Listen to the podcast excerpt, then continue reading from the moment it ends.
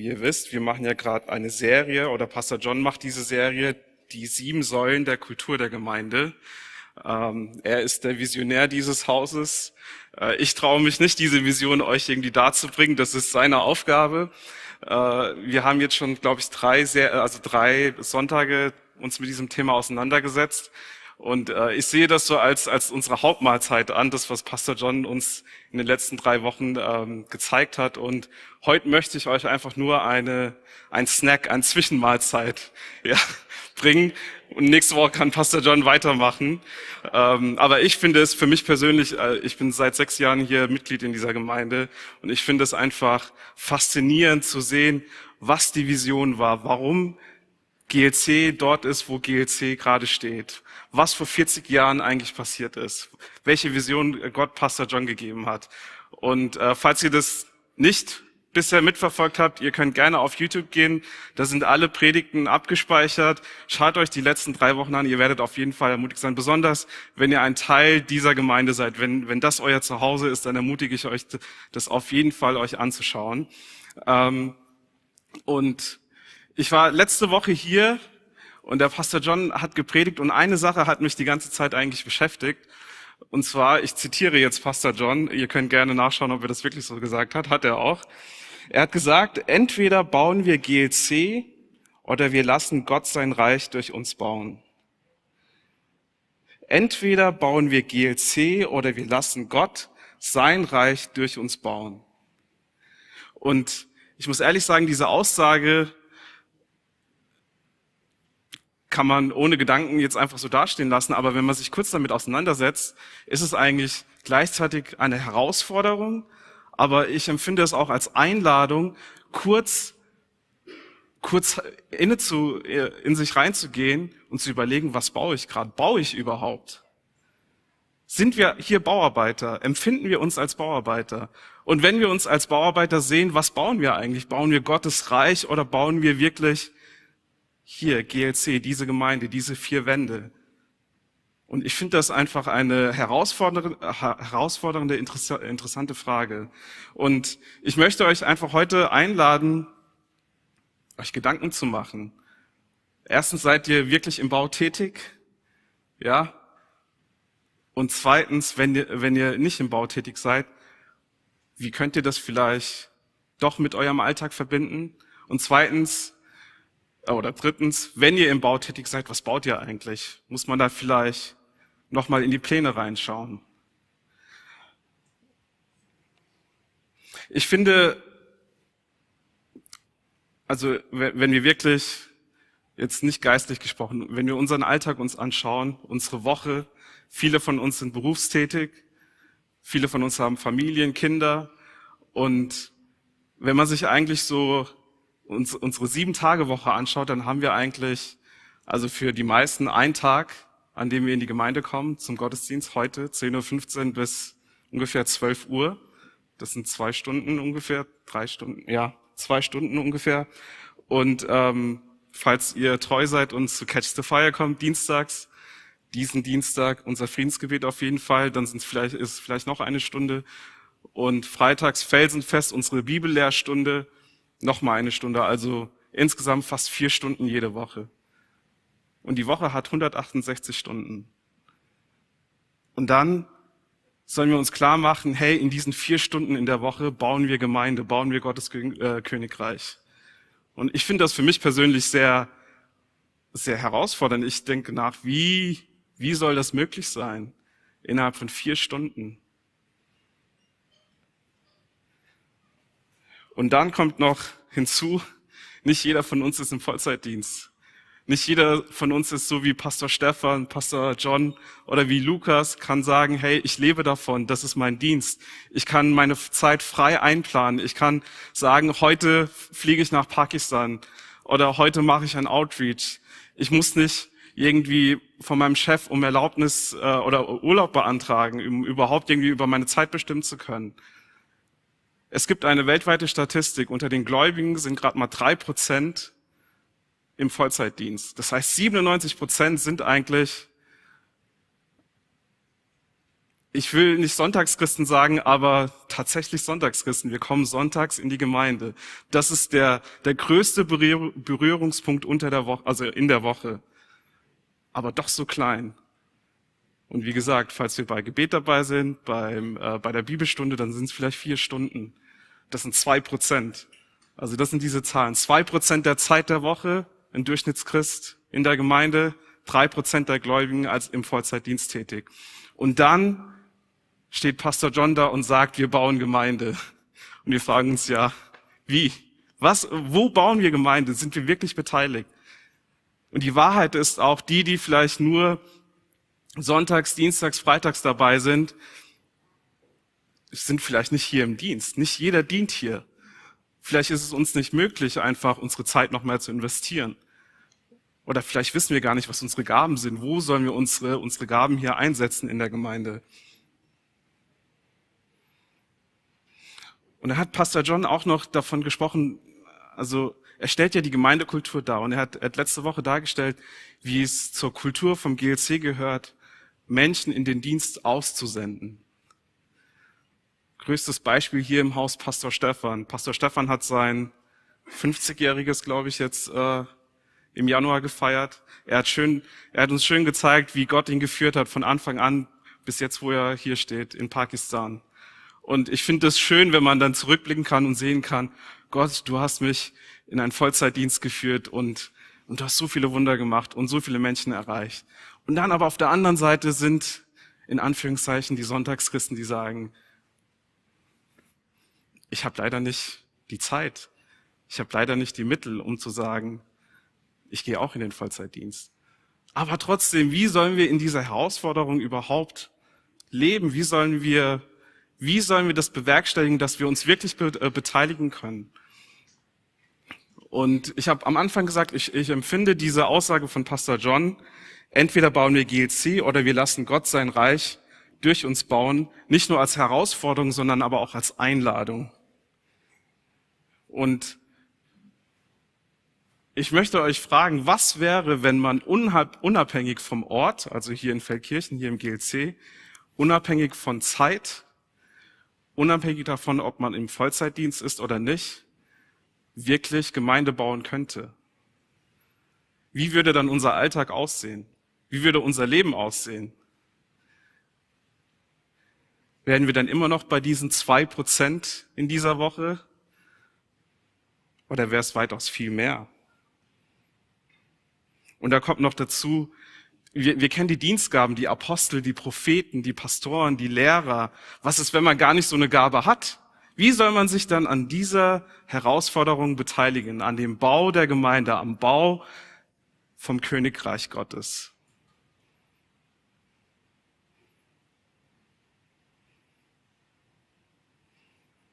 Oder passend zum Titel, was wäre, wenn wir 24-7 die Gemeinde bauen würden? Ich finde 24-7 hört sich auf Deutsch irgendwie komisch an, eigentlich 24-7. Auf Englisch hört sich vielleicht greifbarer an. Aber was wäre, wenn wir uns wirklich 24 Stunden am Tag, sieben Tage die Woche am Bau beteiligen könnten? Und als ich mich mit diesem Gedanken irgendwie auseinandergesetzt habe, ähm, ist dann natürlich die Frage gekommen, aber was ist die Gemeinde? Um was geht's denn hier? Warum versammeln wir uns hier? Was wollen wir hier eigentlich sonntags? Wir kommen treu jeden Morgen 10.15 Uhr, aber was wollen wir hier eigentlich? Geht es hier um uns selbst oder haben wir wirklich einen Auftrag, ein, ein Mandat? Und dieser Begriff Gemeinde, das fand ich so interessant, als ich mich damit auseinandergesetzt habe, der kommt das erste Mal in Matthäus äh, Kapitel 16 im Vers 18 vor. Möchte ich kurz vorlesen. Und ich sage dir auch, du bist Petrus, und auf diesen Felsen will ich meine Gemeinde bauen und die Pforten des äh, Totenreiches sollen sie nicht überwältigen. Vers 19, und ich will dir die Schlüssel des Reiches der Himmel geben und was auf der Erde binden, was du auf der Erde binden wirst, das wird im Himmel gebunden sein und was auf, was du auf Erden löst, das wird im Himmel gelöst sein. Und, und da kommt dieser Begriff vor, Gemeinde. Was bauen wir? Wir bauen die Gemeinde. Was ist die Gemeinde? Keine Ahnung. Ich find's ich finde es so überraschend, dass Jesus nicht gesagt hat, wir werden einen Tempel bauen. Im Alten Testament, da ging es um die Bundeslade, da ging es um, um, um den Tempel von Salomo, ja. Der König David durfte es nicht bauen. Da waren so spezifische Baupläne. Und dann kommt Jesus, der Sohn Gottes. Ich glaube, im, im zwei Verse davor sagt Petrus durch die Offenbarung vom Heiligen Geist, du bist der Sohn Gottes. Und in diesem entscheidenden Moment sagt Jesus, du wirst die Gemeinde bauen. Dieser, dieser Begriff Gemeinde, wenn wir das uns im Urtext anschauen, der Begriff heißt Ecclesia, der kommt aus dem Altgriechischen. Wir kennen alle wahrscheinlich die Ecclesia-Gemeinde hier in, in München, eine tolle Gemeinde. Aber dieser, dieser Begriff, dieser Ausdruck Ecclesia, da steckt so viel noch mehr. Da, es ist eigentlich ein, ein, ein säkularer Begriff. Es ist kein heiliger Begriff. Es geht da nicht um Religion. Es geht nicht um, um Anbetung. Es geht nicht um Lobpreis. Es geht wirklich um etwas sehr Säkulares. Und zwar, es geht um eine Volksversammlung. In der Antike, in der Antike haben die Griechen, also man kann es vergleichen mit unserer Volksversammlung, zum Beispiel dem Bundestag, die Gemeinderäte, die Stadträte, damit kann man es vergleichen. Die hatten einen oberster Souverän, der alles entschied. Die hatten die gesamte Staatsgewalt. Es ging um die Judikative, die Legislative, die Exekutive. Das heißt, da waren Bürger drin, die konnten alles entscheiden. Und dann kommt Jesus daher und sagt, und man muss anmerken, das war zum Zeitpunkt, als die Römer Jerusalem besetzt haben. Und dann nutzt Jesus diesen Begriff, ich werde die Ekklesia bauen. Als Jünger hätte ich das wahrscheinlich irritierend gefunden. Ich hätte gedacht, jetzt sind wir schon besetzt von den Römern und Jesus, du Sohn Gottes, du müsstest das doch besser wissen, kommst mit so einem weltlichen Begriff und sagst, du wirst die Ekklesia bauen. Was möchtest du uns damit sagen? Was möchtest du mir damit sagen?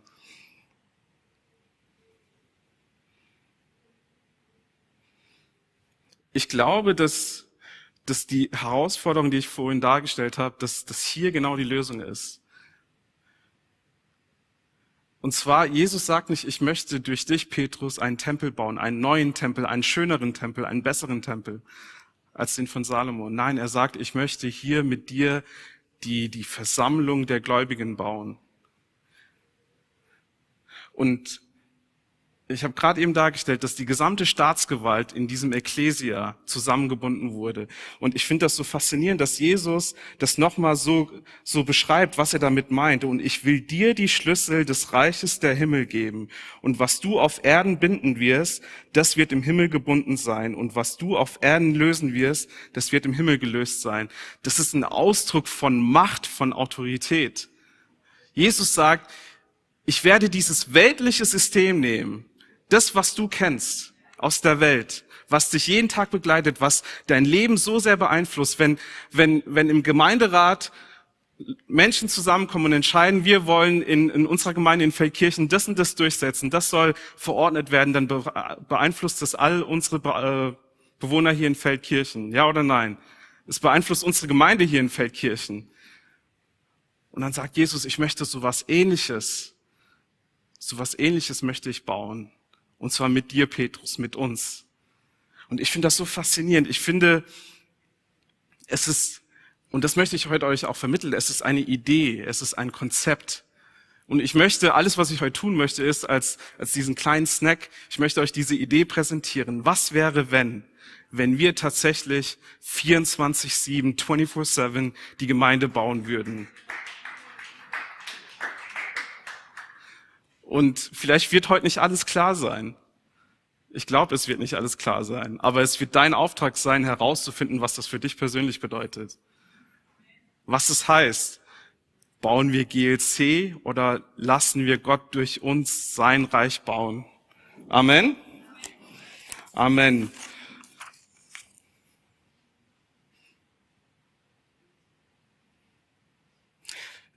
Ich finde, Gott offenbart hier eigentlich seine Perspektive. Und Gottes Perspektive mit, mit dieser Ekklesia hatte ich lange Zeit nicht. Ich möchte euch jetzt ein bisschen aus meiner Studienzeit erzählen. Und zwar war meine Studienzeit ein, ein Hin und Her, kann ich sagen. Ja, ich habe lange Zeit mit mir gehadert. Ich, bevor ich mich entschieden habe, überhaupt zu studieren, habe ich drei Monate Zeit mit Gott verbracht und habe gefragt, Gott, was soll ich tun? Was soll ich tun? Was ist dein Wille? Du hast einen Plan für mich. Es gab schon Propheten, die, die als ich zehn, elf, zwölf war, in mein Leben gesprochen habe und haben. Und ich habe dann Gott gefragt, ja, aber wie? Was soll ich machen? Ich sehe gerade keine Möglichkeit, das irgendwie in Angriff zu nehmen, was du mir versprochen hast. Das Einzige, was ich gerade sehe, ist irgendein Studium. Und meistens ist es so, wenn man nicht weiß, was man studieren soll, was studiert man? BWL oder Jura. Ja, weil dann stehen alle Türen offen, sagt man. Und ich habe tatsächlich dann mit Jura angefangen und es war eine eine Frustentscheidung. Ich habe drei Monate, habe ich, ich kann mich noch ganz genau erinnern. Ich war immer in meinem Zimmer. Es lief ein Album von Hillsong rauf und runter. Ich habe mich auf den Boden gesetzt und habe immer gebetet und habe gewartet, habe gesagt, Gott, okay, hier bin ich. Jetzt sag du mir, was ich machen soll. Wo soll es langgehen? Was ist dein Wille? Und jetzt zurückblicken kann ich sagen, also es, es war schon sehr intensiv, was ich da gemacht habe. Ich wurde ich wurde depressiv, kann ich jetzt ehrlich sagen. Also es war, für meine Eltern war es besorgniserregend, weil die mich nur gesehen haben, wie du sitzt den ganzen Tag in deinem Zimmer, sperrst dich ein und da kommt nur irgendwie Worship-Musik und da kommst du raus und bist voll bedrückt. Und irgendwie hast du dann doch nicht aufgetankt, also irgendwas stimmt da ja nicht. Ja. Und dann habe ich gesagt, Gott, weißt du was, wenn du nichts sagst, pff, dann mache ich auf was ich Bock habe, ich studiere Jura. Und dann habe ich dann mit, mit dem Studium angefangen. Es hat anfangs Spaß gemacht. Und ähm, aber es ist natürlich sehr zeitintensiv und und irgendwann war aber immer noch dieser Hintergedanke: Aber was ist, wenn Gott mich doch jetzt schon zum Vollzeitdienst berufen hat oder zu etwas anderem? Ich komme also ich komme aus einer Familie, die sehr missionarisch geprägt ist und als Sohn dann irgendwie einen weltlichen Anführungszeichen Weg zu gehen, war dann schon für mich persönlich auch eine Herausforderung. Und dann auch noch unter dem Aspekt, dass Gott gar nicht zu mir klar gesprochen hat, dass ich das machen soll.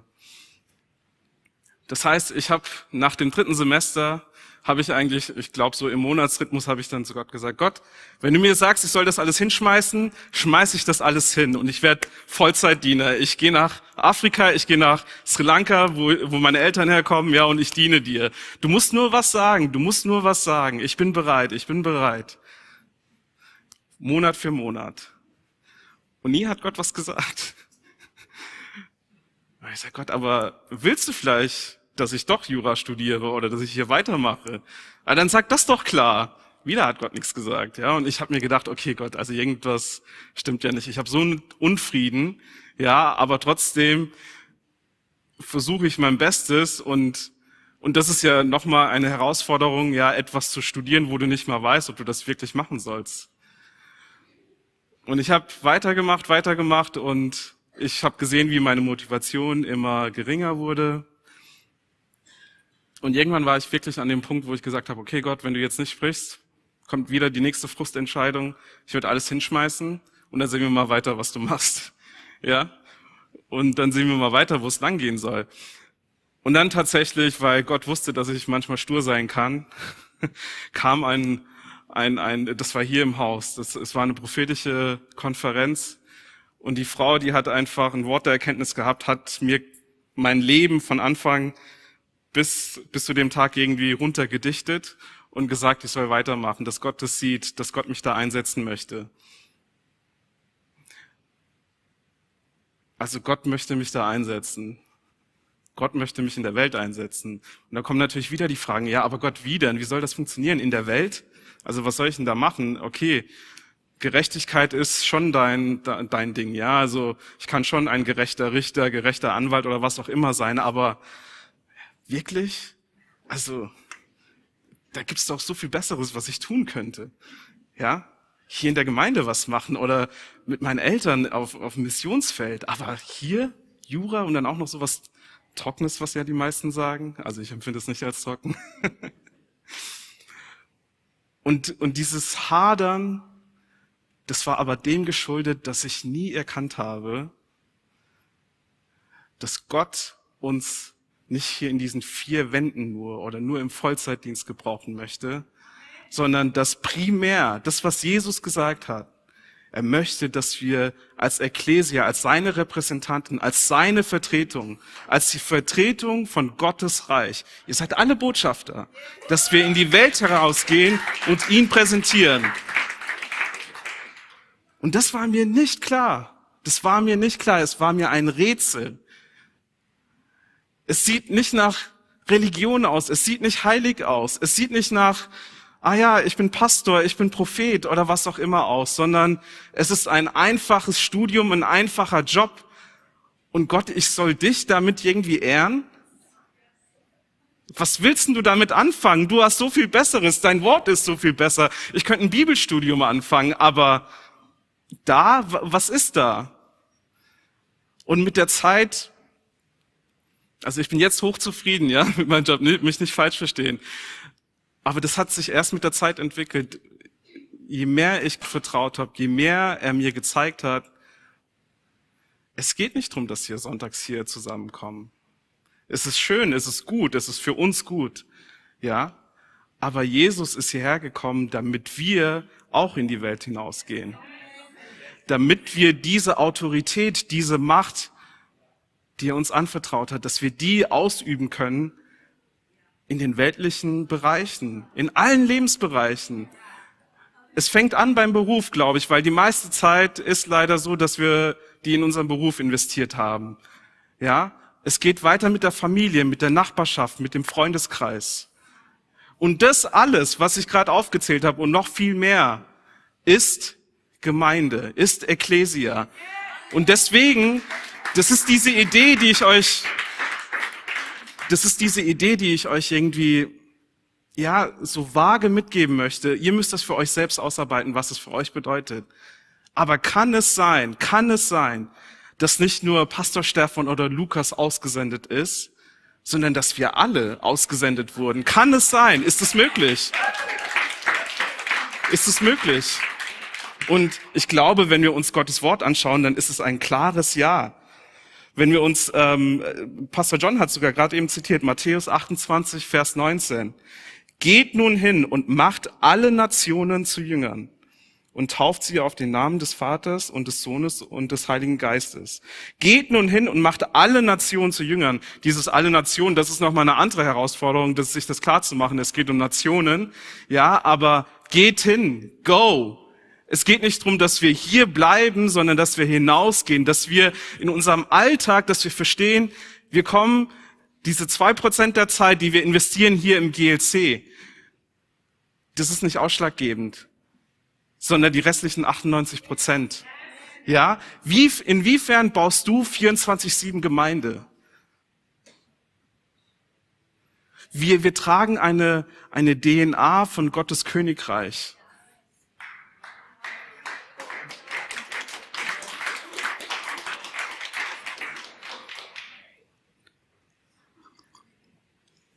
Sorry. Diese DNA, es ist unsere Aufgabe. Es ist, es wäre es wäre egoistisch, wenn wir das zurückhalten würden. Wir können, es, es heißt, Gottes Königreich ist Gerechtigkeit, Frieden, Freude im Heiligen Geist. Ja, was ist, wenn du auf deiner Arbeitsstelle, wenn du morgens hingehen könntest und diese DNA mit dir trägst und das dort ausbreiten könntest, dann würdest du, da kann man sagen, du würdest genau das Gleiche machen, was Pastor Steffen Pakistan macht. Amen. Ja?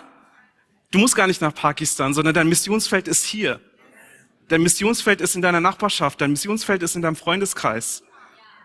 Und, und bis wir das verstanden haben und nicht in diesem typischen Denken weiterbleiben, dass, ah, okay, wenn ich nicht Vollzeitdiener bin, wenn ich nicht nach Pakistan gehe, nach wo auch immer, wenn ich nicht Pastor bin, wenn ich nicht Prophet bin, dann baue ich nicht äh, die Gemeinde, dann bin ich nicht eingesetzt, dann bin ich eigentlich nicht tätig für Gott. Aber nein, das, das bedeutet es nicht. Als du errettet wurdest, wurdest du ein Vertreter von Gottes Königreich hier auf der Erde, in deinem Freundeskreis, in deiner Arbeitsstelle, überall dort, wo du hingehst. Es heißt ja, wir sind der Tempel Gottes, wir sind der Tempel des Heiligen Geistes. Das heißt, überall, wo du hingehst, ist Gott sowieso mit dir. Du trägst Gottes Gegenwart mit dir. Aber nicht nur das, du trägst auch sein Königreich. Du trägst deine, seine DNA in die Welt hinaus.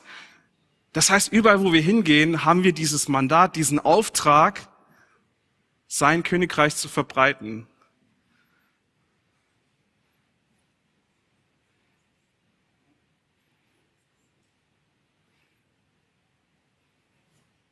Ich habe ich hab vorhin gesagt, dieses, Die nächste Herausforderung ist, dass Jesus nicht von, von einzelnen Menschen wirklich hier im Auftrag redet, also in Matthäus 28, sondern er sagt, macht aus Nationen Jüngern. Aus Nationen. Wer von euch hat überhaupt das Denken von Nationen? Wer von euch denkt, ah, ich muss Deutschland in die Jüngerschaft führen? Ich bin ehrlich, ich nicht. Ich denke nicht so weit. Aber wenn Jesus das uns aufgetragen hat, dann muss es wohl möglich sein. Ja, dann ist es nicht nur ein versuchtes, sondern es ist möglich. Das ist euer Ziel. Es ist nicht nur Auftrag, sondern so wird es sein. Und diese Herausforderung, Nationen in die Jüngerschaft zu führen, die können wir echt nur irgendwie bewerkstelligen, wenn wir 24-7, 24-7 Gemeinde bauen. Wenn es nicht von diesen drei Prozent der Gläubigen abhängig ist, die im Vollzeitdienst sind, nur dann können wir das irgendwie bewerkstelligen. Das ist rein, rein menschlich, statistisch gesprochen. 97 Prozent, die einfach untätig sind. Was für eine Verschwendung eigentlich. 97 Prozent. Und, und das ist das, ich glaube, wir müssen diese Gnade Gottes, wir müssen die noch mehr verstehen. Es, es geht nicht nur, ich stelle mir das vor, wie ein, ein Unternehmen, das eigentlich bankrott sein sollte, so viele Schulden hat. Jesus kommt als Investor, ist so gnädig, sagt, ich zahle dir deine Schulden bei deinen äh, Gläubigern ab, dann bist du auf Null. Und dann sagt Jesus, aber hör mal, hier ist noch so viel mehr Kapital. Ja, ich statte dich aus. Jetzt geh und mach weiter. Unternehm, was ich dir gesagt habe. Unternimm, was ich dir gesagt habe. Ich habe dir einen klaren Auftrag gegeben. Ich bin dein Investor. Was ist sein Return? Was ist seine Rendite, wenn er uns damit beauftragen hat? Wir haben die Gnade empfangen. Wir haben die Gnade empfangen. Aber da geht es nicht nur um, um die Vergebung der Sünde. Da geht es um so viel mehr. Da geht es um diesen Auftrag. Wir sind nicht fähig. Das ist klar. Ich glaube, das ist jedem klar. Wir sind einfach nicht fähig. Das ist, also da gibt's, da gibt's nichts dran zu rütteln. Aber es ist sein Heiliger Geist. Es ist seine Gnade, die uns, die uns dahin führt, überhaupt in diesen Auftrag, Nationen zu Jüngern zu, äh, umzuwandeln.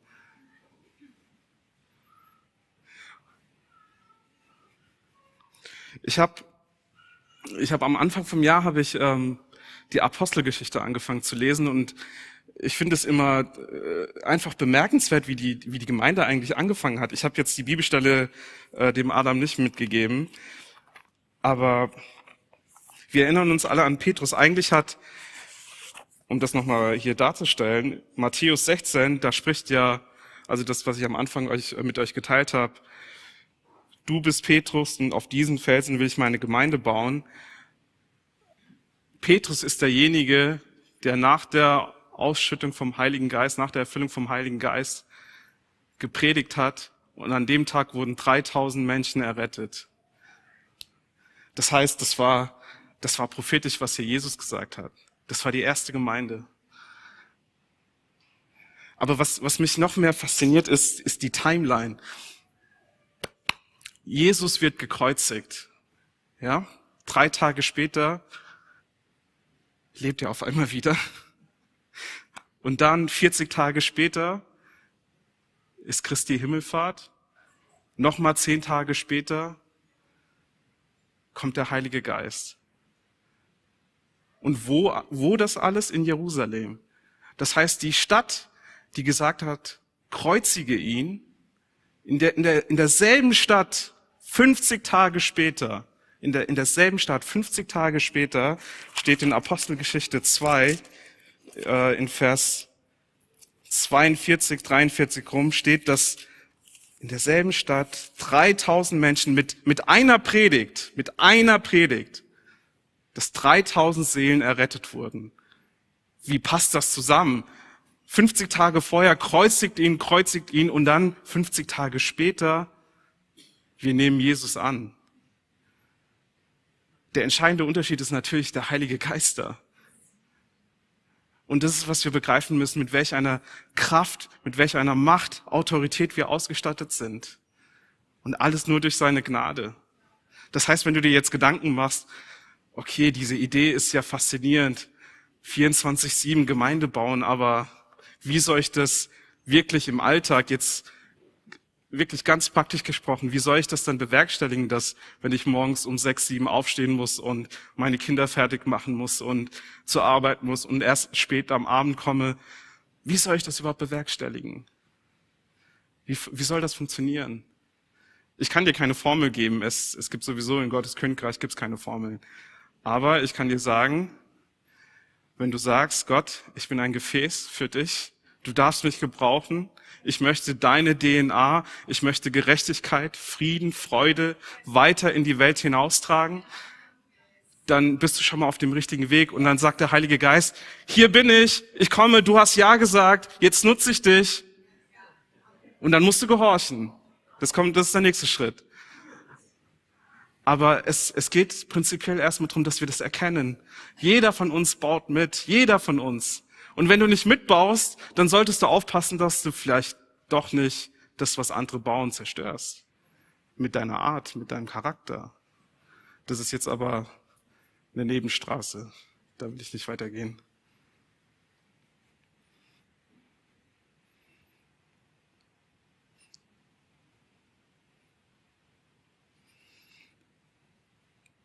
Ich hoffe, ihr, ihr, es, ihr denkt schon drüber nach, was, was ihr verändern müsst. Ich glaube, also wenn ich mir die Gemeindelandschaft oder wenn ich uns als Christen manchmal anschaue, denke ich mir, Herr, wir machen so viel Gutes, aber manchmal denke ich mir, wir sind echt nicht so effektiv. Warum sind wir nicht so effektiv? Wo sind wir vielleicht falsch abgebogen in unserer Mentalität, in unserem Denken? Es, vielleicht ist, liegt es wirklich daran, dass 97 Prozent der Gläubigen denken, die drei Prozent, die ausgesendet wurden, es ist ihre Aufgabe, Gemeinde zu bauen. Es ist ihre Aufgabe, Gottes Königreich weiterzubringen. Und ich finde, dass ich möchte euch mit dieser, mit dieser Botschaft eigentlich ermut, äh, ich möchte euch echt ermutigen, jetzt wo wir unsere Gemeindekultur kennenlernen, dass ihr das für euch als Auftrag, wirklich als Auftrag seht, dass ihr Gottes Königreich, insbesondere was für dieses Haus versprochen wurde, die Vision dieses Hauses, dass ihr diese Vision weiterträgt. Die Botschaft muss weit hinaus in die Welt. Es gibt, es gibt Lebensbereiche, es gibt Orte, an an die kann nicht ein Pastor John oder ein Pastor Stefan oder ein Lukas oder ich. Da kommst nur du hin. Das ist deine Berufung, dort, wo du arbeitest, wo du hingehst, wo er dich hinschickt, seine, seine Gegenwart, sein Königreich zu etablieren. Es ist deine Aufgabe. Und wenn du es nicht tust, wer sonst? Jeder einzelne von uns muss diesen Auftrag annehmen annehmen und weitergehen. Und insbesondere jetzt in dieser Zeit möchte ich aber auch nochmal diese Hoffnung. Es, es liegt, also es ist, die Verantwortung liegt nicht nur bei uns für, für das Ausführen. Es ist ein Ja und Gott gebraucht uns. Und wir sehen das jetzt. Die Gemeinde, die ist in Jerusalem, also die Wahrscheinlichkeit, dass gerade in Jerusalem, dort, wo wo Jesus gekreuzigt wurde, dass dort die erste Gemeinde gegründet wird. Was sagt es aus über die Kraft, über das, was Jesus gesagt hat? Und ich will dir die Schlüssel des Reiches der Himmel geben. Das muss uns bewusst werden. Wir haben von Gott eine Autorität, eine Macht, eine Kraft erhalten, die wir auch ausüben müssen.